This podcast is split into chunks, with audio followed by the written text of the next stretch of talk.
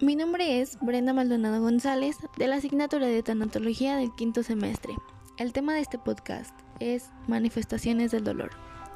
Como introducción sabemos que cuando perdemos a un ser querido, nuestra rutina diaria cambia de un momento a otro. Dentro de esta surgen nuevos sentimientos y nuevas conductas propias de esta etapa, las cuales debemos de reflexionar sobre esta pérdida para finalmente poder volver a encontrarnos y a nosotros mismos en un nuevo contexto. Las manifestaciones suelen expresarse en tristeza, ira, enojo, falta de energía, angustia, negación, preocupación, llanto, aislamiento, entre otras. Estas al mismo tiempo suelen dividirse en cinco, las cuales se presentan como las siguientes. Manifestaciones emocionales.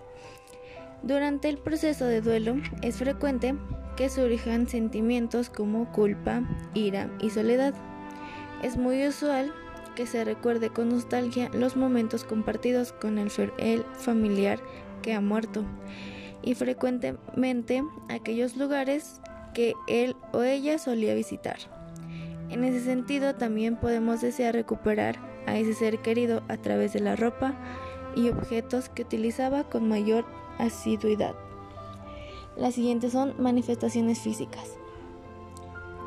Falta de apetito o exceso de alimentación, dolor de cabeza, cansancio, hipersensibilidad a los ruidos, opresión en el pecho o garganta, palpitaciones y estómago vacío, la falta de sueño y pérdida de apetito, la falta de ganas para comer se debe no solo a una ausencia, de hambre, sino al desgano para dedicar a nuestro tiempo para ah, cocinar los alimentos. Las manifestaciones cognitivas. Desde este punto de vista, es normal que se exprese incredulidad y preocupación frente a esta pérdida que conlleva inclusive la sensación de que el fallecido aún está presente en la casa. También se presentan las alucinaciones visuales y auditivas, en las que se cree que se ve o se escucha la voz de la persona fallecida.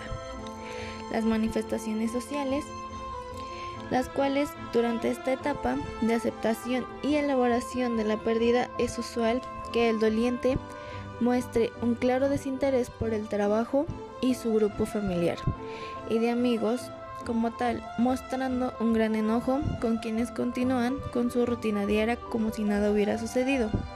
En ese sentido, Intenta buscar una nueva identidad en la que pueda encontrar un nuevo rol social luego de la muerte.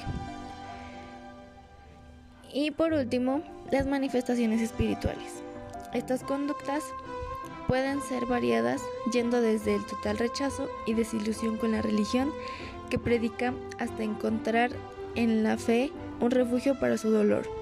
En este sentido se observa una mayor conciencia de la finitud, de su propia vida y la búsqueda de Dios, ya sea para enfadarnos con Él o bien para encontrar un nuevo sentido de la vida. Y bueno, como conclusión tenemos que debemos saber que todas las manifestaciones se encuentran en distintos momentos y en diferentes intensidades, por lo que es muy importante que nos permitamos sufrir, sufrir con mucha plenitud. Y bueno, esto es todo. Muchas gracias.